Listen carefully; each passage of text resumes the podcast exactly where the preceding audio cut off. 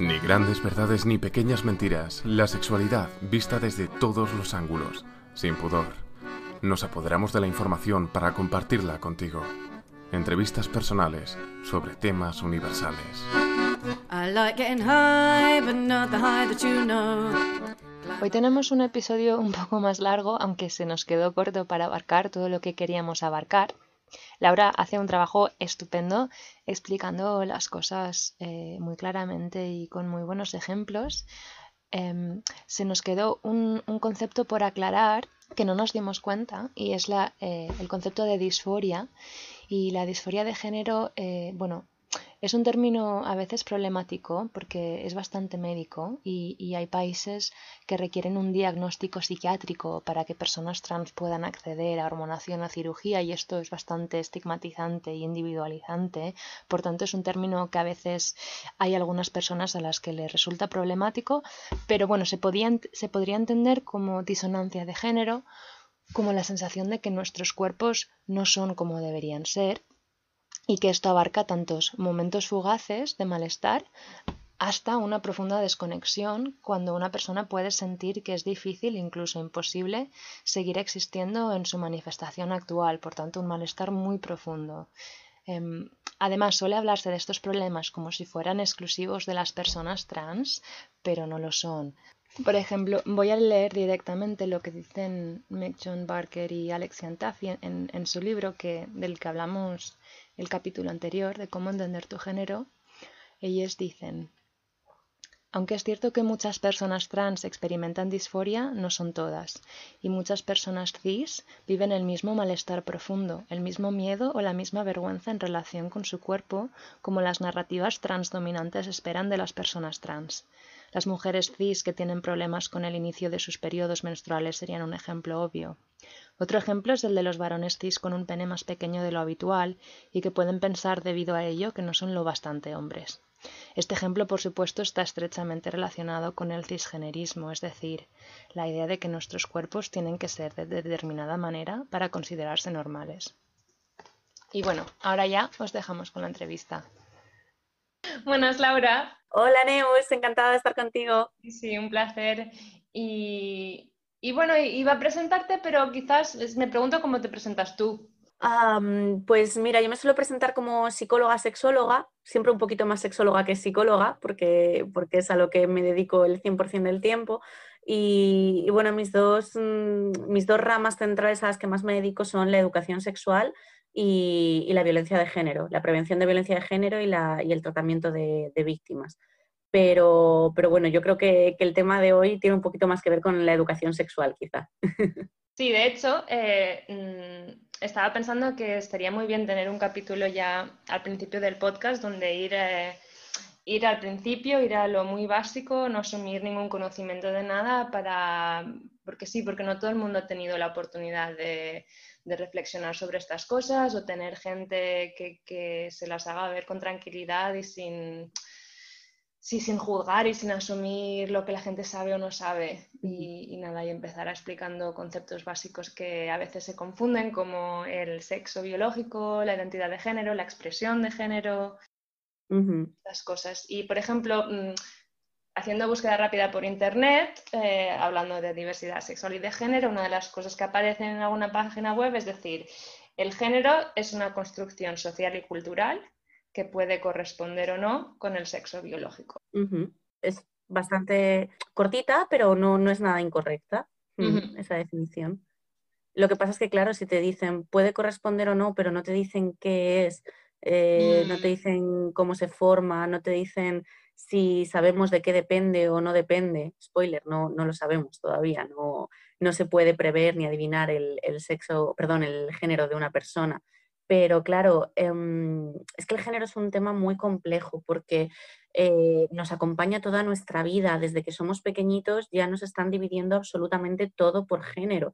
De hecho, ahora mismo, pues por suerte se están empezando a aplicar lo que se llama perspectiva de género, es decir, ver cómo el hecho de que te asignen un género u otro, que te identifiques con un género u otro, acaba haciendo que te comportes de una manera u otra, que te afecten de diferentes maneras eh, mm, diferentes características de la sociedad relacionadas con la educación, con el empleo, con la salud, con lo que sea.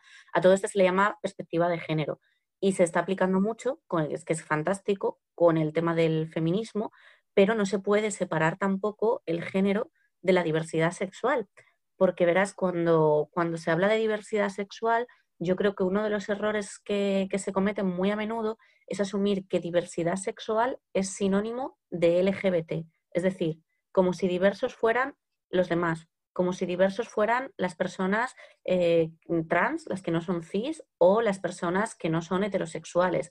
Cuando hablamos de diversidad sexual, hablamos de absolutamente todo el mundo. Tú y yo y todas y cada una de las personas que nos estén escuchando forman parte de la diversidad sexual. La sexualidad es diversa, eso es un hecho, y entonces dentro de la diversidad sexual lo que ocurre es que hay eh, características que están socialmente más aceptadas porque son o bien las mayoritarias o bien las que a lo largo de, la historia pues se han fomentado más o se han intentado representar más y hay otras que, son menos y por lo tanto son las que a día de hoy siguen sufriendo discriminación. Pues estaríamos hablando de las personas trans, de las personas homosexuales, bisexuales, asexuales, de las personas que tienen una expresión de género menos normativa, pues por ejemplo eh, mujeres con una expresión de género con unos rasgos más masculinos u hombres con unos rasgos más femeninos, lo cual no significa que tengan por qué ser homosexuales ni, ni bisexuales ni trans.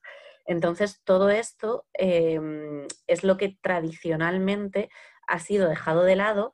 Todo esto entraría dentro de lo que consideramos colectivo LGBT, que son aquellas personas eh, con una sexualidad disidente, con una sexualidad no normativa, pero eh, no significa que esos, que esos sean los diversos o que, mm. o que esas personas sean las que son las que se alejan de la norma, pero diversos somos todos. Entonces, cuando hablamos de diversidad sexual, diversidad somos todos, absolutamente todos, porque no hay ninguna persona, absolutamente ninguna persona en este mundo que encaje en la norma en todos los patrones. Por un lado o por otro, te vas a salir de lo que la sociedad ha intentado eh, crear como modelo para encajarte ahí dentro. Entonces, eso es lo primero que hay que, entender, que, que normativos mm, podemos ser más o menos normativos, pero al final normales no somos ninguno. La palabra normal yo la detesto, la, la, borraría del diccionario y del vocabulario, porque al final cada uno es totalmente diferente. Entonces yo creo que cuando lo empiezas viendo con esa perspectiva de que diversidad somos todos, mm, ya mm. entras con otra, con otra mentalidad en esto de no considerar a, a, las personas LGBT diferentes o de una categoría aparte a la tuya si es que tú no eres LGBT. Mm. Sí, entonces empezamos, vamos repasando un poco los conceptos que se suelen, se suelen explicar, imagino que sueles explicar, ¿no? Cuando vas a dar talleres. Sí. Eh, y no sé con cuál sueles empezar tú. Yo suelo hacerlo un poquito desde lo más biológico em, hasta lo mm. más abstracto. Empiezo por sexo biológico, identidad de género, expresión de género y orientación sexual. Vale. además son las cuatro divido, divido la, normalmente divido la pizarra, yo sigo siendo de pizarra, no de PowerPoint, porque la pizarra, la pizarra me permite que si sale algún tema nuevo puedo, puedo poner una flechita, puedo poner un asterisco, puedo hacer un dibujito, me permite añadir cosas que el PowerPoint no, no puedo editar en el momento. Entonces yo cojo, divido la pizarra en cuatro y en esas cuatro casillas voy, voy desgranándolo todo. Vale, pues sexo biológico. Vale, el sexo biológico, mal y pronto, es lo que tenemos entre las piernas. Eh, es decir, lo que se ve a simple vista, lo que somos biológicamente. Cuando nace un bebé, miramos los genitales y eh, vemos si tiene pene, si tiene vulva o, en algunos casos, si tiene a lo mejor eh, rasgos intermedios, mm, genitales intermedios. ¿Qué es lo que se llamaría intersex? Eso es lo que se llamaría intersexual. Lo que pasa es que no siempre que alguien es intersexual podemos saber a simple vista que es intersexual cuando tiene, pues por ejemplo, ¿qué te voy a decir yo? Pues cuando tiene a lo mejor una vulva, pero el clítoris se ha desarrollado un poco más de la cuenta y parece un pene pequeñito. O cuando uno de, los ovarios se ha desarrollado como testículo y tiene pues es una vulva y un testículo pequeñito. Hay veces que sí se puede ver a simple vista que alguien es intersexual. Eh, por entendernos, cuando vemos una vulva y exclusivamente una vulva, damos por hecho que esa persona es hembra Y si nos llevamos ya un poquito a la identidad de género, suponemos o presuponemos que esa persona va a ser una niña o una mujer en el futuro. Cuando vemos un pene, suponemos o presuponemos que esa persona va a ser un hombre. En el 99% de los casos esto es así y es que a día de hoy tampoco tenemos otro, no, se trata tampoco de, no poder ponerle nombre ni, género a una persona hasta que sea mayor, porque no podemos preguntarle a un bebé recién nacido, oye, ¿eres niño o eres niña? Mm, el bebé no sabe ni qué es bebé, menos va a saber que es niño o niña y, y además no sabe hablar para decírnoslo. Entonces, de primeras vamos suponiendo esto. Lo que ocurre es que deberíamos tener una mentalidad abierta para entender que a lo mejor este, este bebé eh, al que ahora mismo le hemos presupuesto un género, a lo mejor con 7, 8, 9, 20, 30 años nos dice que, que, no. Pero de primeras, bueno, pues si tiene vulva es hembra, eso sí es así, biológicamente es hembra, si tiene pene, biológicamente es macho, si tiene parte de los dos es una persona intersexual. Anteriormente se le llamaba hermafrodita, pero hermafrodita no es correcto. Mm. Hermafroditas son los caracoles. Hermafroditas son aquellos animales que tienen los dos sistemas completos y funcionales. Esto en el caso de los humanos no ocurre. Siempre mm. tenemos, eh, dado que el sistema, mm, el sistema venimos de una única estructura, solamente se puede desarrollar en un sentido o en otro o quedarse en un punto relativamente intermedio. Ahora bien, ¿qué ocurre? Que ese punto intermedio no siempre está a simple vista, no siempre está en los genitales. Se puede ser intersexual a nivel cromosómico, a nivel de hormonas, a nivel de órganos internos que no podemos ver. Entonces, ¿qué mm. ocurre? Que hay muchas más personas intersexuales de lo que realmente sabemos. Mm. Eh, lo que tienen en común las personas intersexuales, bueno, dejar muy claro que la intersexualidad no es una enfermedad, es una mm. característica diferente del cuerpo. Pues como quien nace con seis deditos en la mano en vez de con, cinco, o con las orejitas pegadas a, la cabeza, o cualquier otro rasgo físico. No es una enfermedad, simplemente mm. son características diferentes. Eh, hay muchas más personas intersexuales de lo que pensamos. Se calcula que el porcentaje es más o menos el mismo que el de personas pelirrojas. Eso es un 1% de la población. Es decir, mm. posiblemente una de cada 100 personas es intersexual con lo cual todos hemos conocido en algún momento a alguien que sea intersexual, aunque nosotros no supiéramos que esa persona es intersexual o esa misma persona puede no saber todavía que es mm. intersexual. Lo que sí tienen en común las personas intersexuales es que como el sistema reproductor no se ha llegado a, desarrollar completamente, ni como gestante, ni como fecundante, pues es verdad que no pueden tener hijos. Muchas personas descubren que son intersexuales mm, de mayores, a lo mejor cuando están intentando tener hijos, ven que no pueden, ven que no pueden, van al médico a hacerse unas pruebas y anda, resulta pues que a lo mejor, qué sé yo, te voy a poner un ejemplo, pues es una, es una persona con pene, pero cuyos testículos no están produciendo espermatozoides porque eh, a algún nivel no se ha desarrollado bien el sistema, con lo cual mm, puede haber personas incluso que pasan toda su vida siendo intersexuales y sin saberlo. Y de nuevo no pasa nada, pero que tengamos en cuenta que eso, que de nuevo dividirlo en blanco y negro, hombre, mujer, macho, hembra, no es del todo correcto, porque hay muchos puntos intermedios y hay muchos matices de grises.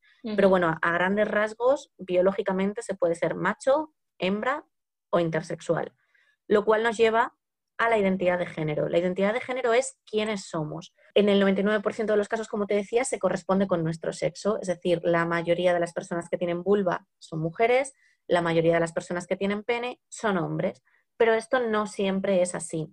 La única persona que puede saber cuál es su género es uno mismo. Yo no puedo saber el género de otra persona. Mm. Más o menos, más o menos los científicos consideran que entre, en torno a los, entre los 3 y los 6 años la identidad de género ya se ha desarrollado del todo. ¿Qué ocurre? No todas las personas, eh, las personas trans, es decir, las personas cuyo sexo biológico no se corresponde con la identidad de género, las personas que a pesar de tener vulva eh, son hombres, las personas que a pesar de tener pene son mujeres, o las personas que no son ni hombres ni mujeres, que ahora después ya me meteré también en esto, mm, muchas de ellas no lo dicen a los 5 o 6 años, algunas sí, otras no. Cada vez hay más personas que lo van revelando ya en la infancia, pero claro, si tú no sabes lo que te está pasando porque no conoces ningún referente, si nadie te ha mm. explicado lo que es la transexualidad, si encima llevas toda tu vida encontrándote con mensajes que ser pene es lo que te hace niño o que, ser, o que tener vulva es lo que te hace niña, pues es muy difícil romper todos estos moldes y contarlo. Por eso hay gente trans que lo dice, pues incluso de, adultos y de adultas ya, y esto no hace que sea menos válida esa, esa transexualidad. Lo que pasa es que las personas trans se encuentran en una situación en la que parece que lo hagan en el momento en el que lo hagan, esta revelación, se las va a juzgar. Si lo dices muy de pequeñito, si te encuentras con un niño de 5 años que te está diciendo, no, no, yo soy niño aunque tenga vulva, ¿cómo lo vas a ver? Es muy pequeño, esto es que le han influenciado a la familia. Y si te encuentras con una persona que lo dice a los 30 años, porque es cuando por fin ha encontrado el valor, la seguridad, los, los apoyos para poder decirlo, ah, sí, claro, a los 30 años. Y entonces, eh, si, si, eres trans, ¿por qué no lo has dicho antes? Parece que lo digas cuando lo digas, nunca es el mm. momento adecuado. Si lo dices en la adolescencia, es que encima en la adolescencia es una época de cambios. Lo que te pasa es que estás confuso, confusa. Al final Siempre mm. hay un motivo para juzgarte y para poner en duda que tú tengas claro tu género. Si las personas cis, como yo, eh, tenemos claro que yo tengo claro que soy mujer y no lo tengo claro porque tenga vulva, a mí mi vulva no me habla y me dice soy mujer, yo tengo claro quién soy. Si, si, yo tengo claro que soy mujer y nadie va a venir a ponerme en duda que soy mujer, porque vamos a poner en duda a las, a las personas trans? El género no es algo que esté entre las piernas, el género es algo que está más bien entre las orejas, en el cerebro, en quién tú eres. No es un sentimiento, no es como tú te sientes. Hombre, tú sabes que lo eres porque lo sientes así. Yo sé que soy mujer porque, porque me siento mujer, pero no es un sentimiento, no es tampoco estereotipos, no es la forma de vestir, no es cómo te comportas. Un, un chico trans eh, no es menos chico si decide usar vestidos, es decir, tú puedes eh, a ti te puede gustar el rosa, los vestidos, el maquillaje y tú tienes claro que es un chico trans. O todo lo contrario, es decir, tú puedes ser una mujer y, y no por ello necesitar ponerte vestidos y maquillarte. ¿Qué mm. ocurre? Y aquí ya, si, vas viendo, nos vamos metiendo siempre un poquito en, en, lo de más adelante. Esto ya tiene que ver más con la expresión de género, con cómo tú expresas tu género y lo muestras a la sociedad. La sociedad nos ha hecho creer que hay cosas que son típicas de chicas y cosas que son típicos de chicos. Realmente no tendría por qué ser así, pero la sociedad nos lo ha intentado pintar de esta manera. Divide la sociedad en dos cajas, la caja rosa para las niñas, la caja azul para los niños, y tienes que encajar en una de esas dos. ¿Qué ocurre? Que una mujer trans, por ejemplo, ya de por sí, por parte de la sociedad, muy a menudo va a recibir mucha discriminación, mm, muchos interrogatorios, muchas dudas, muchos cuestionamientos. Si encima esa mujer no se adapta a lo que socialmente se espera de una mujer, más sufrimiento va a acarrear. Entonces, muchas mujeres trans usan vestidos, usan maquillaje, usan tacones, no porque ser mujer sea llevar vestido, tacones y maquillaje, sino porque es la manera de que la sociedad la trate como mujer. Entonces volvemos a este doble rasero y a esta doble hipocresía. Si eres mujer trans y usas vestidos, tacones y maquillaje, te van a decir que es que hay que ver, que estás reduciendo ser mujer a usar vestidos, tacones y maquillaje, que tú, que, que ser mujer no es eso. Pero es que si no lo usas, posiblemente te traten de hombre, se dirijan a ti en masculino y eso acarrea una disforia, un malestar que estas mujeres no tendrían por qué soportar. Yo como mujer cis, a mí nunca me han echado en cara que si yo un día decido maquillarme, esté reforzando los roles de género o esté haciendo mm. creer que ser mujer es maquillarse. Entonces, de nuevo, por desgracia, el colectivo trans eh, es uno de los que más sufrimiento acarrean ahora mismo, no porque ser trans tenga por qué ser algo sufrido, ni mucho menos, pero sí son un colectivo poco comprendido en general por la sociedad, porque de la transexualidad se habla poco y se habla mal, y entonces pues les pasa factura todo esto. La edad a la que lo hagas o no lo hagas, si lo revelas o no lo revelas, si te pones vestido o no te pones vestido, si se te nota o no se te nota, entre comillas, el se te nota, por favor, ponesle comillas a esto que estoy diciendo. A esto se le llamaría tener cispassing, es decir, las personas trans a las que, entre comillas, les podemos decir que vale, que son trans, podemos reconocer, por ejemplo, caracteres secundarios como tener la nuez marcada o tener la sombra de la barba y por tanto podemos saber que son personas que nacieron con pene. Son mujeres, son tan mujeres como cualquier otra mujer, pero de alguna manera podemos saber que son personas trans bueno, pues a estas personas se, las acusa de, ser hombres con vestido, eh, de no ser mujeres de verdad o de ser mujeres de segunda. Ahora nos vamos al segundo tipo de mujeres trans. Hay mujeres trans que, por el tipo de transición que han hecho, por cómo se han desarrollado físicamente, por la acción o no de las hormonas, si es que están en tratamiento hormonal, en fin, por lo que sea, por las circunstancias de su vida, hay mujeres trans que tú nunca jamás sabrías que son trans si no te lo cuentan. A esto se le llama tener cispassing, es decir, que se te pueda confundir con una persona cis. A estas personas también se las acusa. Si, eres si, si no tienes cispassing, porque no tienes cispassing y eres un hombre con vestido o una mujer marimacho o otros muchos insultos que se usan contra las personas trans. Y si tienes cispassing, parece que es que estás mintiendo Las personas trans dicen, jolín, es que si se me nota que soy trans, se me trata mal. Pero si no se me nota que soy trans y no lo digo explícitamente, parece como si estuviera mintiendo, como si estuviera ocultando algo. ¿Por qué tengo que revelar esto de, mí misma? Yo no le voy mm. preguntando al resto de la gente si es, si es cis o no es cis, ¿por qué me lo tienen que preguntar a mí? Y es que mm. yo entiendo que es un tema que suscita mucha curiosidad, que cuando conocemos a alguien trans, a alguien gay, a alguien bisexual, a alguien asexual y no hemos conocido a nadie antes así, o, no hemos sido, o mejor dicho, no hemos sido conscientes de conocerles, porque conocerles seguro que les hemos conocido. Yo mm. entiendo que suscita curiosidad y que eh, eso a veces mm, hace que queramos hacer preguntas, muchas veces desde la mayor de las inocencias y sin ninguna maldad. Pero claro, estas personas no están ahí para educarnos y para resolver todas nuestras dudas. Para esto debería haber una educación sexual en los institutos.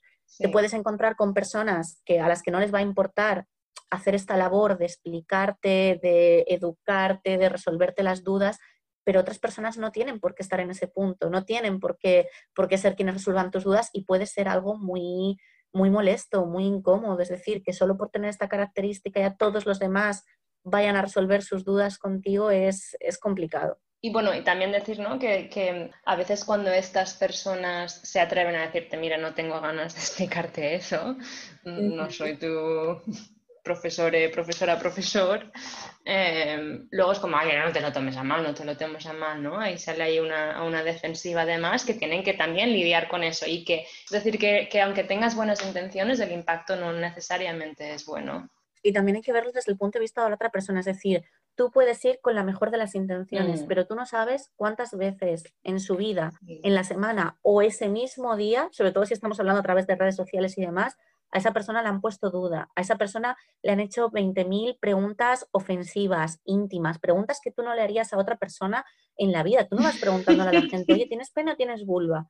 De repente te encuentras con alguien trans y te crees con el derecho a lo mejor de preguntarle si se ha operado o no se ha operado. Y a lo mejor de verdad tu pregunta están haciendo desde, desde la, la mayor de las inocencias, desde una curiosidad pura, genuina, que no pretende ofender. Pero claro, eh, tienes que entender también el punto de vista de la otra persona, que a lo mejor esa misma pregunta que le has hecho tú, se la han hecho 50 mil millones de veces y, y que no es agradable.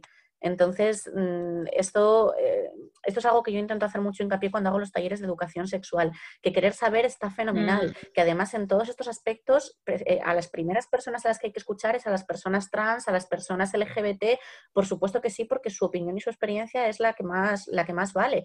Pero claro, tú no puedes coger a una persona LGBT random al azar y convertirla en tu profesora particular. Tiene que ser o alguien con quien tengas mucha confianza o alguien que se haya ofrecido voluntariamente a resolver estas dudas o, alguien que se dedique a hacer educación sexual, que también hay muchas personas trans y muchas personas LGBT que se dedican a hacer educación sexual, pero claro, llegar a alguien a quien acabas de conocer y decirle, bueno, ¿y tú tienes pene o no tienes pene? ¿Y te has operado o no te has operado?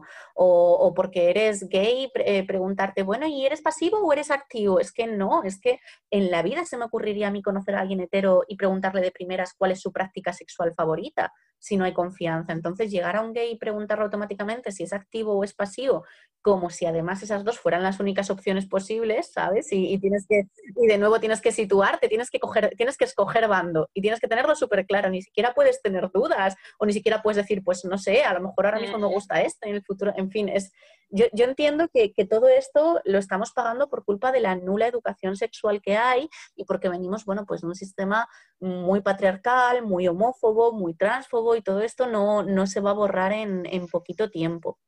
Pero, pero ya te digo, bueno, en cuanto a la identidad de género, sería, mm, en muy resumidas cuentas, sería que coincida o no coincida con tu sexo, lo cual te hace cis o te hace trans. Yo siempre explico que ser trans o ser cis no es ni mejor ni peor. Ser cis es más común.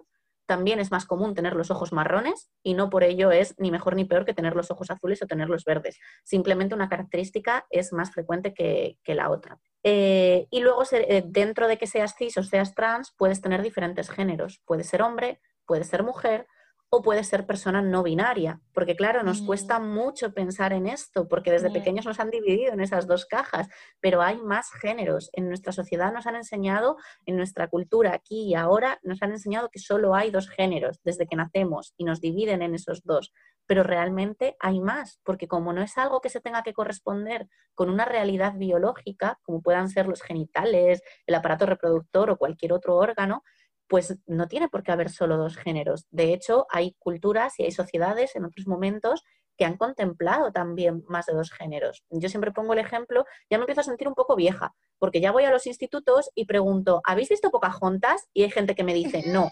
digo, me cachis, ya empezamos mal.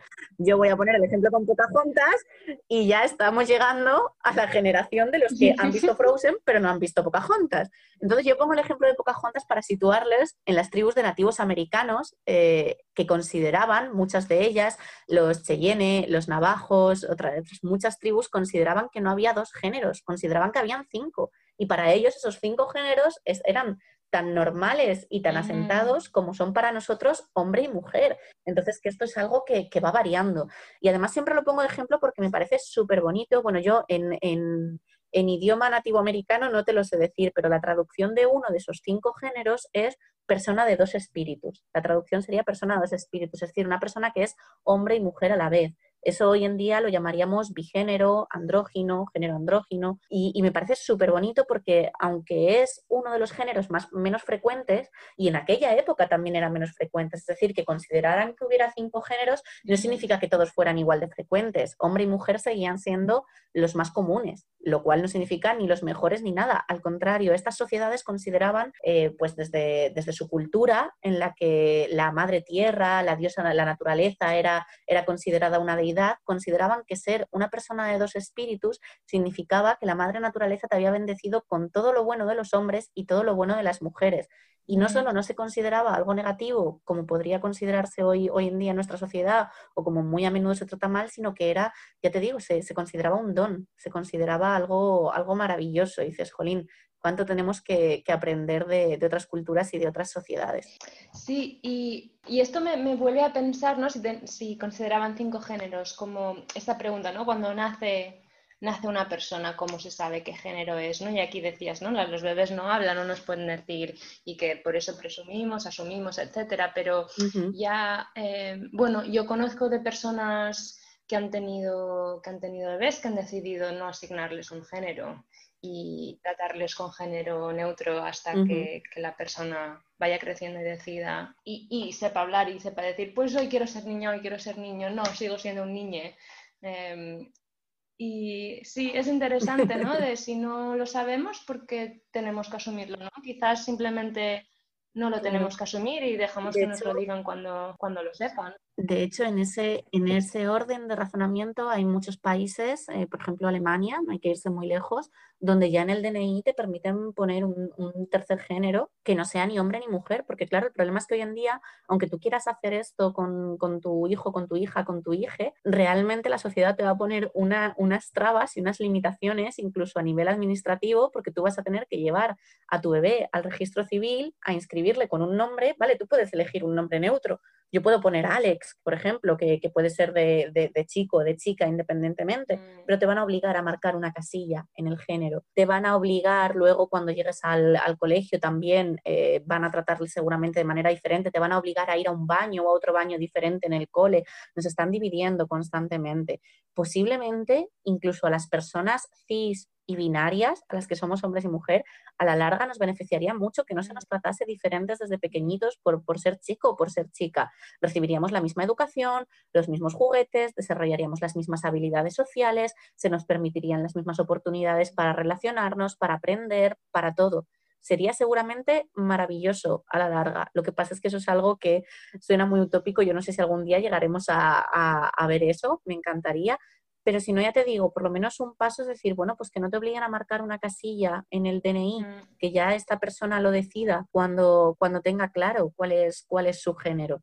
Y luego una cosa también, pues que tampoco se nos obligue a tener claro el, género, porque pedirle a, pedirle a un niño, a un adolescente que tenga clara esta, esta decisión también es un poco injusto. Posiblemente la mayoría ya lo tengan claro, pero ¿y el que no? Y el que ha recibido mensajes contradictorios toda su vida y el que ha recibido una educación muy restrictiva que, le han dicho que no, que no, que tiene que ser, que tiene que ser niño porque, porque tiene pene. Yo estuve trabajando durante un tiempo en una asociación LGBT, Este caso no lo vi yo directamente, pero, pero obviamente lo, conocimos porque, porque había sido con una, con una familia. Em, es verdad que cuando se trabaja con menores trans, se habla de trabajar con menores trans y realmente lo que estás haciendo es trabajar con la familia. El mm. menor trans no tiene ningún problema.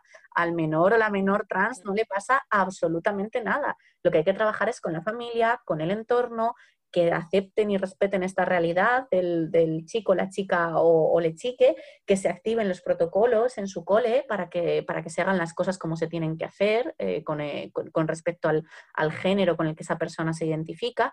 Entonces, bueno, pues estábamos en, el equipo, ya te digo, no directamente yo, pero en el equipo trabajamos con, un, con una niña trans eh, que claro, tenía pene, era muy pequeñita, tendría, no sé si cinco añitos, creo, si no recuerdo mal, y como tenía pene, durante mucho tiempo el razonamiento de los padres había sido, no, no, tú eres un niño porque tienes pene, tú eres un niño porque tienes pene, tú eres un niño porque tienes pene. Esto desde la visión de adultos nos puede parecer lo más normal del mundo porque es lo que nos han contado toda la vida, pero desde la visión de una niña y desde la visión de una niña trans, con esa lógica tan aplastante que tienen los niños y esa forma de pensar tan, tan directa y tan maravillosa, que pensaba, me están obligando a ser niño por culpa de esto, por culpa de esta cosita que me cuelga entre las piernas, es por lo que me obligan a ser un niño. Yo tengo claro que soy una niña. Yo soy una niña, pero me hacen comportarme, actuar y fingir que soy un niño por culpa de esto. ¿Qué intentó esta niña? Pues intentó cortarse el, pene, se hizo una lesión importante en el pene y a raíz, uy, perdona que se me ha caído el móvil, a raíz de, de acabar en urgencias, ya es cuando, digamos, los padres hicieron clic, se dieron cuenta de que esto era más perjudicial para su hija que, buscar ayuda y bueno, pues ya vinieron a la asociación, se les ofreció ayuda y, lo último que supe yo de la niña es que, era, que estaba muy feliz con, su nuevo nombre, con, en su cole, siendo tratada como, como la niña que es. Pero ya te digo que esto no hay que minimizarlo ni restarle importancia porque, porque puede acabar con, problemas gordos. Y eso me recuerda un poco lo que decías antes de que me ha gustado mucho, ¿no? Cuando hablamos de diversidad sexual, que somos todos, que no solo, ¿no? Como se piensa el colectivo LGBT, pero luego creo que quizás puede haber algo a veces un poco peligroso en eso, cuando la gente dice, no, que yo veo, yo solo veo personas, yo no veo trans, yo no veo raza, yo no veo no sé cuántos, y di, vale, me parece muy bien que no quieras ver eh, que no quieras actuar con discriminación o opresión o, que, o que utilizas esas o que utilizas las diferencias para oprimir o discriminar a nadie, pero que a veces este tipo de frases pueden invisibilizar la, experiencia que sí que tiene esta gente. Efectivamente, es decir, hay que un punto intermedio entre aceptar que diversidad somos todos, pero no a todos la diversidad nos afecta de la misma manera. Es decir, tú puedes de verdad solo ver personas, a lo mejor tú solo ves personas, pero el resto de la sociedad no por culpa de que el resto de la sociedad no vea solo personas, el 80% de las personas trans están en paro. Mm. Es un índice de paro brutal. Si el resto de las personas, si los empresarios, los políticos, todas las personas viesen solo personas, esto no ocurriría. El índice de paro de las personas trans sería parecido al de las personas cis, que a lo mejor también es demasiado alto, pero no estamos hablando nunca de un 80%, a lo mejor ronda el 15, el 16% en, en épocas muy gordas y en épocas de crisis. Entonces el problema es que tú tienes que ser consciente de que aunque tú hagas este, este esfuerzo o a ti te salga natural ver solo personas, el resto de la gente no está viendo solo personas. A veces están viendo un maricón, un travelo, un, y perdón por el uso de insultos, pero es que es lo que muchas personas ven o, es el filtro que muchas personas tienen en sus ojos y a través del cual ven el, ven el mundo. Entonces, bueno, pues eh, ojalá llegásemos a un punto donde de verdad no fuera necesario hacer esta distinción, pero a día de hoy lo es. Es como cuando te hacen la pregunta de por qué no hay un día del orgullo hetero. Bueno, porque no hay ningún país en el que no te puedas casar siendo hetero, no hay ningún país en el que se te persiga por ser hetero, no hay ningún país en el que la ley ampare que te asesinen por ser hetero y en cambio mm, hay setenta y pico países donde se te sigue pudiendo encarcelar por ser gay, donde se te puede castigar con pena de muerte, diez de ellos, entonces mm, no, sigue sin ser lo mismo. A día de hoy no, todos somos diversos, cada uno en su medida, pero también hay que tener un poquito de punto de vista de interseccionalidad, es decir, hay muchas diversidades, hay muchas formas de ser diferente, pero no es lo mismo ser hombre blanco hetero que ser mujer, gitana, lesbiana, mm, inmigrante, mm, se van sumando muchísimas discriminaciones y muchísimas dificultades. Entonces, aunque seguro, seguro que absolutamente todas las personas hay algún punto en el que nos salimos de lo que la sociedad pretende o establece para nosotros, no se puede comparar e incluso ni siquiera se puede comparar hablando de culturas, porque aunque aquí en España siga habiendo discriminación, dentro de lo que cabe somos uno de los países eh, eh, más, más, mm, mm, no me gusta la palabra tolerante, más respetuosos. Es que no me gusta hablar de tolerar, tolerar porque parece que es como... Que hay algo que tengas que aguantar. Claro, o sea, vamos a ver, yo tolero que mi hermana toque el piano cuando estoy estudiando o que mi madre fume, aunque no me guste. Eso es lo que yo tolero, lo aguanto porque no me queda otra, pero yo a las, a las, a las personas que son diferentes a mí no tengo por qué tolerarlas, las tengo que respetar y punto, porque tienen el mismo, el mismo derecho a existir que, tengo yo. Entonces, bueno, eh, aunque dentro de España estamos en una situación relativamente respetuosa, pues tampoco es lo mismo, por ejemplo, ser gay aquí que, ser gay en, países, por ejemplo, de, Oriente Próximo o, en cualquier otra cultura. O de Europa del Este, ahora contra la otra derecha. O de Europa, o de Europa del Este y, y más con cómo está la situación ahora, que están cambiando legislaciones en muchos países yendo para atrás, yendo para atrás, porque así como es que esto parece parece que es, es, es, como la canción de Ricky Martin, un pasito para adelante y tres pasitos para atrás. Hace un par de años celebrábamos que en la India despenalizaron la homosexualidad, bueno, pues ahora parece que la están intentando volver a penalizar por Europa del Este. Entonces, esto es, por eso, por eso te he dicho mm. setenta y pico países, porque ahora que empieza el curso me volveré a mirar el número exacto, pero es que cada vez que miras el número exacto de países donde está penalizado, dice, ahora son 73, ay, que mirar, ahora son 72, hay un país donde ya no lo penalizan, ay, me cachis, otra vez vuelve a ser 73. Entonces, la cifra sé que sigue por encima de los 70 por desgracia, pero la cifra va, variando. Ojalá, ojalá llegásemos a ver el día en el que haya cero países donde se penalice la homosexualidad, pero todavía no, estamos en ese punto. Mm. Y entonces ya, bueno, hemos estado hablando de homosexualidad, ya pasaríamos, ¿no? Que nos hemos ido bastante por las ramas. Sí, sí, es que claro, con, la pizarra yo sigo más el esquema, pero aquí hablando me, me voy un poco por las ramas. me voy haciendo spoiler a mí misma. Entonces quedaría hablar de la orientación sexual. Sí, la orientación sexual, esto me parece súper importante hacer hincapié en esto, la orientación sexual no se refiere hacia el sexo biológico, es decir, el, término sexual es porque hablamos de atracción sexual. Voy a ver si soy capaz de explicar esto sencillito y rápido sin enrollarme mucho. Cuando hablamos de lo que sentimos por otras personas... Pero no demasiado rápido. es que es que madre mía, es que esto, ¿sabes lo que teníamos que haber hecho? Teníamos que haber hecho cuatro podcasts, uno para cada una de las categorías. Porque a mí normalmente los institutos me dan dos horas para esto y lo estamos intentando meter en media hora. Sí, ya pasa, pero bueno, tú sigue. Bueno, lo que quiero decir es que eh, hablamos de, para, para entender bien las orientaciones sexuales, hay tres términos que es importante entender. La atracción sexual, la atracción romántica y el deseo sexual. La atracción romántica, la voy a pasar relativamente rápido, hablando mal y pronto, es de quién nos enamoramos. Mm. Eh, que habitualmente va de la mano de la atracción sexual, pero no tiene por qué. Es decir, las personas, eh, pues por ejemplo, las lesbianas eh, sienten atracción sexual y romántica hacia mujeres. Pero una persona bisexual, por ejemplo, alguien a quien le guste más de un género, podría sentir atracción sexual por varios géneros y en cambio sentir atracción romántica solo por uno. Yo, por ejemplo, ese es mi caso, yo soy bisexual y yo es verdad que nunca me he enamorado de ninguna mujer. Entonces yo puedo experimentar atracción sexual por muchos géneros, pero nunca he experimentado atracción romántica por, mujeres. Entonces, aunque atracción... Tecnicismo, em, por muchos géneros hablaríamos de pansexual, ¿no? Porque bisexual. No, no, no, no. La bisexualidad también es por muchos géneros. La, eh, bisexualidad también es hacia todos los géneros. La diferencia entre bisexual y pansexual es, otra, que ahora si quieres nos metemos en, en ese jardín. pero la bisexualidad también es atracción hacia todos los géneros y además ahora, ahora te, explico por qué, que pongo, pongo un ejemplo que, eh, que, yo creo que se entiende bastante bien y lo pongo con un ejemplo eh, muy pensado para teenagers, muy para, muy para adolescentes.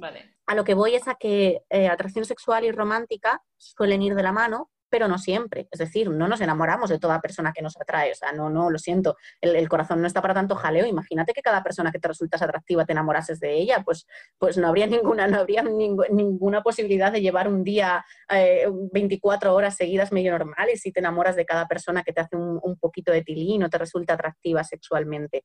¿Qué tienen en común la atracción romántica y la atracción sexual? Que no se controla a voluntad. Tú no puedes elegir de quién te enamoras, tú no puedes elegir quién te atrae o quién no te atrae. Es decir, quien te atrae, te atrae. Eso no se puede cambiar. Además, esta es la razón por la que las terapias de conversión no funcionan. Esta es la razón por la que una, persona gay tú no puedes conseguir que deje de ser gay y, se convierta a la, a la heterosexualidad, porque la atracción no se controla, no se puede fabricar en un laboratorio. Puede aparecer o puede desaparecer, mm. pero de manera espontánea. Puede que alguien que a ti antes no te atrajera ahora te empiece a atraer, o viceversa. Eh, que alguien que antes te atraía, pues por información nueva que descubres de esta persona o por habituación o por cualquier otra cosa, deje de resultarte atractiva. Mm. Pero tú no puedes influir voluntariamente sobre esto. ¿Qué es la diferencia con el deseo sexual. El, tema del deseo sexual, la diferencia entre la atracción y el deseo sexual es importante sobre todo para hablar de asexualidad. Mm. Eh, el deseo sexual eh, sí es el impulso, esa sensación que tenemos de esa, necesidad de tener algún tipo de, pues, bueno, de práctica sexual que a veces puede experimentarse con otra persona y a veces en solitario. El mm. deseo sexual también se puede vivir simplemente yo conmigo misma. Yo puedo despertarme un día y decir, uy, ¿qué deseo sexual tengo? Y no necesito que haya nadie a mi lado. Sobre el deseo sexual sí se puede influir. Es la razón por la que, por ejemplo, eh, pues se puede ir a terapia de pareja, una pareja que lleve mucho tiempo junta, el deseo ha decaído y el deseo se puede entrenar y el deseo se puede fomentar y tú puedes conseguir recuperar el deseo eh, que, habías perdido por lo que sea. Y el deseo puede ser impersonal, no tiene que haber alguien para que tú sientas deseo sexual. Tú no siempre que tienes deseo es porque haya alguien a tu lado que te resulte atractivo sexualmente. La atracción sí, la atracción siempre se refiere a una persona en concreto. Entonces, orientación sexual, la orientación sexual es qué género o géneros nos despiertan atracción sexual, exclusivamente atracción sexual. De ahí el término orientación sexual. No es qué sexo me atrae, porque de hecho muchas veces a lo mejor no sabemos ni siquiera el sexo de la otra persona. Yo, a mí me atrae una persona y yo estoy a lo mejor pues dando por hecho, por su expresión de género, por cómo viste, por su cuerpo y tal, estoy dando por hecho que es mujer y me atrae pensando yo que es mujer. Mm. Pero yo no sé qué genitales tiene o qué genitales deja de, tener. Yo no voy por la calle y, veo a alguien que me resulta atractivo o atractiva y voy corriendo a bajarle los pantalones para asegurarme de si me atrae o no. De hecho, los genitales suele ser de lo último que vemos de, una persona cuando nos atrae sexualmente. Salvo que tengas Grinder o alguna aplicación de estas donde, donde lo primero es prácticamente la foto de los genitales, salvo esos contextos, el genital es prácticamente lo último que ves y tú ya eres capaz de experimentar atracción sexual por alguien a quien no has visto eh, ni siquiera desnudo, desnuda, ni has visto todo el cuerpo. Entonces la atracción la sentimos hacia la persona, porque además lo que nos atrae no es solo un cuerpo, no nos atrae solo un físico, nos atrae también una personalidad, una forma de ser, un sentido del humor, eh, la forma de moverse, la forma de hablar. Hay veces que te atrae a alguien y no sabes ni decir exactamente por qué te atrae, no sé, es que tiene algo, es que tiene un rollito, es que me... y no sabes decir ni siquiera por qué. Entonces está claro que la atracción no depende única y exclusivamente de los genitales. ¿Por qué digo, por qué insisto tanto en esto? ¿Por qué hago tanto hincapié? Porque, por ejemplo, una lesbiana que esté con una mujer trans sigue siendo lesbiana. Es una mujer que está con otra mujer. Da igual si tú tienes pene, si tienes vulva, si, si no tienes ninguna de las dos cosas, si tienes las dos, da igual. Lo que importa y lo que lo define es el género, no el, no el sexo. Entonces, según esto, pues bueno, la homosexualidad y la heterosexualidad más o menos se entiende. Heterosexualidad es que te guste otro género y homosexualidad es que te guste tu mismo género.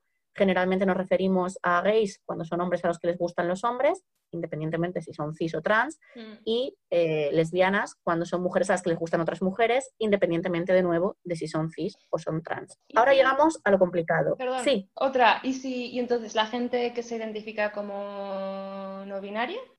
Bien, ahí vamos. Ese es el fastidio de las categorías que nos hemos inventado. Mm. El problema de las categorías que nos hemos inventado es que están pensadas para gente binaria, porque tú tienes que definir quién tú eres o, cuál es tu orientación en función de tu género. Y claro, son categorías que están pensadas para dos géneros. Sí habría términos eh, que servirían para las personas no binarias. El problema es que no se han popularizado mucho y aunque tú los utilices, mucha gente no te va a entender. Por ejemplo, ginesexual son las personas a las que les atraen las mujeres, independientemente de si eres hombre, mujer o persona no binaria. Es decir, ginesexuales son los hombres heterosexuales, las mujeres lesbianas y las personas bisexuales. Las personas no binarias, ¿te refieres? Sí, ¿qué he dicho? Las personas bisexuales. Eh, bueno, a las personas bisexuales también les atraen las mujeres, entonces serían ginesexuales también. Bisexuales, pero es decir, serían a la vez ginesexuales y androsexuales. Androsexual sería lo contrario. Androsexuales, personas a las que les gustan los hombres. Independientemente de si son hombres, mujeres o personas no binarias. ¿Qué pasa? Que si tú te presentas y tú dices, hola, yo soy, yo soy Neus y soy, no sé lo que eres, pero bueno, me voy a presentar yo. Hola, yo soy Laura y soy ginesexual. Nadie va a saber lo que es ginesexual porque no es un término que se haya popularizado. Mm. Entonces, ¿qué hacen muchas personas? No es justo, no es justo esta situación, pero ¿qué hacen muchas personas no binarias? Pues presentarse en función del género que se les lee. Es decir, muchas personas no binarias saben que tienen una estética más tirando a femenina o más tirando a masculina y que por lo tanto la mayoría de la gente les van a leer como hombres o como mujeres. Mm. Entonces, pues muchas personas, no es justo, ya te digo, pero muchas personas no binarias lo que hacen eso es categorizarse como eh, categorizarse en función del género que la mayoría de las personas le presuponen este, por, el, por la estética que tienen. Mm. No es justo porque un día tu estética puede cambiar, porque tú no tienes por qué tener siempre la misma estética, porque tú no tienes por qué dar toda esta explicación, este tostón que te estoy soltando yo para explicarte por qué usas lesbiana, pero no eres mujer, pero pero claro, tenemos, tenemos que cambiar muchas cosas de nuestro vocabulario, de nuestro lenguaje, de nuestra manera de concebir el mundo, hay que cambiar muchas cosas y hasta que llegue ese punto, pues bueno, las personas no binarias que, son bisexuales o pansexuales no tienen este problema, mm. porque el término bisexual y pansexual mm. no, se asocia a un género o a otro, pero palabras como lesbiana o gay sí se suelen, sí se suelen aplicar a uno o a otro. Aquí es donde entra lo complejo con la bisexualidad. Em, es verdad que cuando hablamos de bisexualidad, bi significa dos, entonces la gente suele pensar que bisexual es que te gusten los hombres y las mujeres, lo cual no es erróneo, pero es incompleto. Mm. Mm, de hecho, el término bisexual, fíjate, el término bisexual antes significaba que tiene dos sexos. Es decir, el término bisexual es el que mm. se utilizaba antes para lo que luego se vino a llamar hermafroditismo y lo que ahora llamamos intersexualidad pero bisexualidad tal cual empezó utilizándose para aquellas personas que tenían, que tenían genitales de, pues eso, masculinos y femeninos a la vez. El que cambió esto precisamente fue Freud. Freud llegó, lo hizo, lo hizo, lo hizo regularcillo, en el sentido de que, bueno, no fue muy completo, pero Freud fue el primero que empezó a utilizar el término bisexual para referirse a quién nos atrae, no a, qué tenemos entre las piernas. Mm. De hecho, la semana pasada, el, 23 de, de septiembre, se celebraba el Día de la Visibilidad Bisexual y se celebraba ese día precisamente porque es el aniversario de la muerte de Freud. Mm. Un poquito como agradecimiento a que él creara este reconocimiento y esta, eh, y esta forma de hablar de la bisexualidad. ¿Por qué digo que es un poquito erróneo como lo hacía Freud? Porque Freud lo hacía como diciendo que todos somos bisexuales, cosa que no, no es verdad, no todos somos bisexuales, que todos somos bisexuales hasta que eh, maduramos sexualmente y entonces ya tenemos un objeto de, deseo definido. Entonces, por eso te digo que, no es que Freud lo planteara bien, pero bueno, digamos que fue un, salto cualitativo, de empezar a hablar de, oye, que te pueden atraer eh, más de un género a la vez. Entonces, sí, y significa dos, en principio se empezó utilizando para referirse a, hombres y a mujeres, pero luego resulta que, llegó en 1990, claro, eh, el término bisexual pues surge, ya te estoy diciendo, surge en los años 40, 50, y con, la connotación con la que le damos hoy en día. En aquella época todavía no se hablaba en absoluto en nuestra cultura de personas no binarias. De las personas no binarias se empezó a hablar un poquito más a partir de los años 70, a partir de, todo este movimiento de Stonewall, del orgullo y demás. Ahí es cuando se empezó a poner el foco en las personas no binarias. Pero hasta entonces no se ponía el foco en las personas no binarias y parecía que el término bisexual era súper completo y era, y era suficiente. Eh, luego nos dimos cuenta que no, que dices, oye, ¿qué pasa? ¿Que una persona bisexual no se siente atraída por las personas no binarias? Y la pregunta es, ¿y cómo vas a saber tú siquiera si una persona es binaria o no binaria? Si, si la mayoría de las veces no lo sabes, salvo que esa persona te lo diga. Entonces, las personas bisexuales se sienten atraídas por todos los géneros o tienen la capacidad de sentirse atraídas por, por todos los géneros. Entonces, se dieron cuenta de que, de que la definición de bisexual no era correcta. Y en 1990 se escribió un comunicado muy famoso, que es el Manifiesto Bisexual, que viene a decir algo así. Eh, bueno, es un poquito más largo, es un folio nada más, eh, recomiendo leérselo a cualquier persona porque desmiente muchos mitos sobre la bisexualidad, pero viene a decir algo así como, estamos hartos de que nos llamen promiscuos, estamos hartos de todos los mitos que hay alrededor de la bisexualidad, no deis por hecho que solo nos gustan hombres y mujeres, es más, no deis por hecho que solo existen hombres y mujeres. La mm. bisexualidad puede ser fluida, pero es variada y a las personas bisexuales también les pueden gustar personas de todos los géneros. ¿Cuál sería entonces la diferencia con la pansexualidad? Bueno, el término pansexual surge en los años 70, precisamente en esta época de decir, oye, ¿qué pasa con las personas no binarias que no se las está teniendo en cuenta? Y entonces en los años 70 se crea el término pansexual que en su momento pretendía abordar o, sea, o englobar a aquellas personas que sienten atracción por hombres, mujeres y personas no binarias. Claro, dices, bueno, ¿y entonces cuál es la diferencia con la bisexualidad? A nivel práctico, realmente prácticamente ninguna. Mm. Y de hecho hay mucho debate sobre si es un término necesario, sobre si no es un término necesario yo soy de la opinión de que si una persona se siente a gusto con ese término y quiere utilizarlo, los demás no somos nadie para decir con qué término tiene que identificarse, con qué término tiene que definirse. Si hay personas que consideran útil ese término, eh, aunque a nivel práctico no haya tanta diferencia con la bisexualidad, pues bueno, otro argumento que se utiliza a veces en contra de la pansexualidad es decir, jolín, con lo invisibilizados que estamos las personas bisexuales, porque es verdad que lo estamos, porque yo si ahora mismo voy de la mano con un chico, dan por hecho que soy hetero, y si mm. voy de la mano con una chica, van a dar por hecho que soy lesbiana. Pocas veces se van a plantear que, soy bisexual, pocas veces cuando no ninguna, y otros muchos problemas que, que afectan a la comunidad bisexual. El caso es que la única diferencia, que yo diría que es más a nivel teórico que práctico, es que si la bisexualidad es la atracción hacia todos los géneros, la pansexualidad es la atracción sin importar el género. Me explico. Eh, yo me he puesto antes de ejemplo a mí misma. Yo soy bisexual, pero yo sí noto diferencias entre cómo me atraen las mujeres, entre cómo me atraen los hombres, entre que por unos puedo enamorarme y hacia otros no, no suelo enamorarme. Yo sí noto diferencias entre géneros. Muchas personas bisexuales, eh, si te dicen, bueno, ¿y qué te atraen más, los hombres y las mujeres?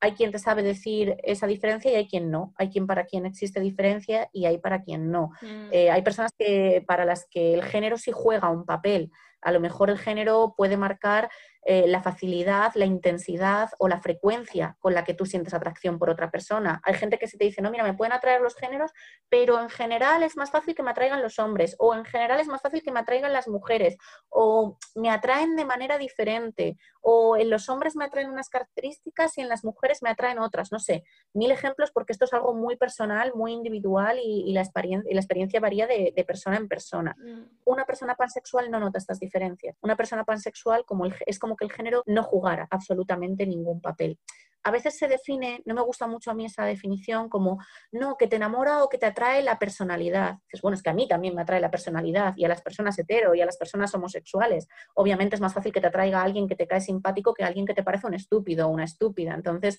la personalidad sí juega un factor independientemente de, tu orientación sexual. Lo que ocurre es que cuando el género no juega ningún papel, como es en el caso de la, pansexualidad, lo, lo único que juega papeles son otras cosas, otras características de las personas. Entonces ya te digo, es una diferencia muy, muy sutil. Ni siquiera los académicos se ponen de acuerdo sobre, eh, sobre si habría que diferenciarlos a la hora de hacer estudios o habría que englobarlo. Hay una propuesta que dice, bueno, recoger todas las plurisexualidades como si la plurisexualidad fuera un paraguas donde entran todas las personas que tienen la capacidad de sentir atracción hacia diferentes géneros, independientemente de si esto incluye o no a las personas no binarias, si para ti es diferente hacia mujeres, hacia hombres o no. Es, ya te digo, es un debate abierto, es un debate apasionante. Aquí todavía no, no hay verdades absolutas, porque esto además es conocimiento en, en construcción. Y bueno, yo entiendo que aquí hay muchas opiniones sobre si pansexualidad sí, pansexualidad no, pros y contras. Yo el debate lo entiendo, lo que nunca jamás voy a entender ni voy a defender es que se falta el respeto, y esto en redes sociales se ve mucho, a las personas que deciden utilizar un término u otro. Si a ti se te ocurre meterte en Twitter y buscar el término pansexual, vas a encontrar seguramente muchas interacciones con insultos, con faltas de respeto, es que estás invisibilizando la bisexualidad, es que eres bífobo, es que eres transfobo, es que eres muchas cosas. Entonces ahí sí que, eso sí que yo no lo respeto. Tú puedes estar más de acuerdo con una cosa o con otra, pero el respeto debería ser siempre la base hace. Y bueno, ya me he enrollado muchísimo, pero sí que no quiero terminar sin mencionar la sexualidad, que yo diría que es la mm. orientación más desconocida. Es de la que menos se habla, por desgracia, aunque tiene una semana entera, a finales de octubre, hay una semana entera eh, que es la, semana de la visibilidad asexual. Mm. Y, bueno, sí que quiero mencionarla y decir que la sexualidad no es que no te guste el sexo, no es que no tengas deseo sexual. Si recuerdas y si, y si alguien que nos está escuchando no lo recuerda bien, que le dé a rebobinar, antes he hecho mucho hincapié en la diferencia entre deseo sexual mm. y atracción sexual, porque lo que no sienten las personas asexuales es atracción sexual pero deseo sexual sí. Una persona sexual puede disfrutar del sexo, tiene relaciones sexuales, puede masturbarse, siente orgasmos, siente placer, puede hacer todo esto en la misma medida que otra persona o no hacerlo, porque una persona sexual también puede elegir no tener relaciones sexuales, pero la capacidad y la posibilidad la tienen. La diferencia no es si siente o no siente deseo sexual o si le gusta o no le gusta el sexo. Oye, también hay personas heteros a las que no les gusta el sexo. Mm. Eso no tiene nada que ver con, ser asexual o no. Eh, tiene que ver con, eh, con la atracción sexual. Las personas asexuales lo que no sienten es atracción sexual hacia, hacia otras personas. O eh, bueno, cuando hablamos de sexualidad hablamos de que es un espectro, de que no hay una sola manera de ser asexual, se habla de espectro asexual, esto daría para otro podcast entero si quieres, eh, hay muchas maneras de ser asexual, dentro de la sexualidad entrarían también la grisexualidad, la demisexualidad, otras, otras muchas eh, maneras de vivir la asexualidad, pero a grandes rasgos es eso, es no sentir atracción sexual por, por otra persona. ¿Qué ocurre? Que esto muchas veces se confunde y dicen, bueno, pues si no sientes atracción sexual, no tendrás sexo. Y la pregunta que me hacen a mí siempre en los institutos, y yo les digo, no, no, si tienen sexo. Y la pregunta que me hacen es, bueno, ¿y si no sientes atracción, por qué tienes sexo? Y yo pongo un ejemplo con brownies, porque con comida se entiende todo mucho mejor. Entonces, vamos a imaginar que en vez de estar hablando de atracción y deseo sexual, estuviéramos hablando de hambre y ganas de comer. La atracción sexual es el hambre y el deseo sexual son las ganas de comer. Cuando tú has estado en una comida de estas súper copiosas, rollo un cumpleaños, un buffet libre, una cena de Navidad, y ya no puedes más, ya no tienes nada, cero hambre, cero hambre, y de repente llega el postre. Yo pienso siempre en el brownie de chocolate porque es mi postre favorito. Llega el brownie de chocolate, así, calentito, oliendo a chocolate que ya desde la cocina te, te va llegando el aroma. Tienes ganas de comértelo, aunque no tengas hambre, porque sabes que está rico, porque sabes que lo vas a disfrutar y te lo comes y lo disfrutas y no tenías ninguna necesidad de comértelo, no tenías hambre, pero te lo puedes comer y lo puedes disfrutar. Pues lo mismo ocurre con el, con el sexo y las personas asexuales. Mm. No tienen por qué tener atracción sexual para poder elegir, si quieren, tener relaciones sexuales con, con otras personas y disfrutarlas y sentir placer y sentir orgasmos.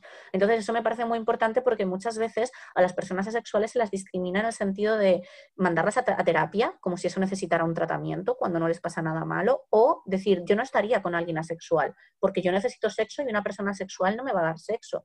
Bueno, es que la cantidad de sexo que tú tengas en tu pareja no, no depende de si eres asexual o no. Mm. Por cierto, las personas que no somos asexuales somos alosexuales. Las personas que sí sentimos atracción sexual, independientemente de si somos hetero, homo, Mm, o, bi o pan, somos alosexuales. Entonces, esa es una de las mayores discriminaciones que yo creo que sufren, que escuchan el yo no estaría con alguien asexual, presuponiendo o dando por hecho que con alguien asexual no va a tener sexo. Y seguramente hay muchas personas asexuales que tengan más sexo, sexo con más frecuencia y sexo de mejor calidad que, otras muchas personas alosexuales. ¡Wow! Mm. ¡Cuánta información! y ahora voy a parar para respirar. Ay, no me puedo creer que, haya conseguido resumir todo esto y no haya necesitado dos horas. Tendría, tendría que haberlo. seguro que se han quedado muchas cosas en el tintero, ¿eh? Y seguro que, he resumido y he dado pinceladas con brocha gorda por temas importantes, pero uf, yo espero que si alguien me está escuchando y, se da cuenta de que ha faltado algo de información o algún matiz importante, por favor, que no me crucifiquen, que es que son temas muy complejos y, siempre se escapa algo, ¿no? Es decir, lo que tú decías, esto tiene que ser una especie de base, pero aquí no podemos recoger absolutamente todo lo que tiene que ver con la diversidad sexual. Sí, sí, gracias por matizar eso, ¿no? Que es algo muy complejo, que va cambiando, que vamos aprendiendo, como has dicho tú, y sobre todo a, medida que se va haciendo más fácil, ¿no? Reconocer y visibilizar todo esto. Mm. Y, con un poco de suerte, pues cada día será, será más fácil. Esperemos. Trabajaremos para eso. A ver, en eso, en eso estamos, en eso estamos. Sobre todo si nos, si nos dejan, eh, si, si, podemos continuar haciendo educación sexual, si, si los políticos, las leyes y el coronavirus nos dejan, podremos seguir intentando que, que este mensaje ya eh, nos llegue desde pequeñitos y entonces no nos suene tan raro cuando de repente nos digan que hay personas que no son hombres ni mujeres o que o, cualquier otra cosa. Vale, pues muchísimas gracias por tu tiempo. Nada, a ti Neus, ha sido un placer. Mm, sí. Menuda chapa te he dado. No, ha sido genial. Lo que pasa que es verdad, es como que. Es muy denso. Intentas tratar esto en media hora, en media hora no cabe. Y ni menos si te hago yo preguntas, te voy desviando. No, no, no, pero vienen a hacer esas preguntas porque a lo mejor yo estoy enfocada en quiero explicar esto de este, de este aspecto y mira, pues a lo mejor no, no habría caído en, en explicar otras cosas si no me las hubieras preguntado y son igual de importantes o lo que es eso, pues a veces intentas resumir, vas enfocado en tengo que aclarar esto, vas como un caballito con, con los anteojos a los lados y, si no me haces preguntas, pues me, me pierdo yo también. Vale, bueno, soy consciente que, que tienes que trabajar a las seis y son casi las seis. Sí, sí, me, me, voy, me voy a ir viendo ya, pero bueno, que, que cuando quieras que, que, ampliemos este tema más en profundidad o que tratemos cualquier otro, pues yo encantada de volver. Genial, qué bien. Muchas gracias. Vale. A ti, un abrazo. Adiós. Chao. Chao. Síguenos también en nuestras redes sociales. Tenemos muchas más cosas que enseñarte. I like getting high, but not the high that you know. Climb up the mountain, touch of that snow. And I like getting down, get down to the valley below. Get my feet in the water, feel that flow.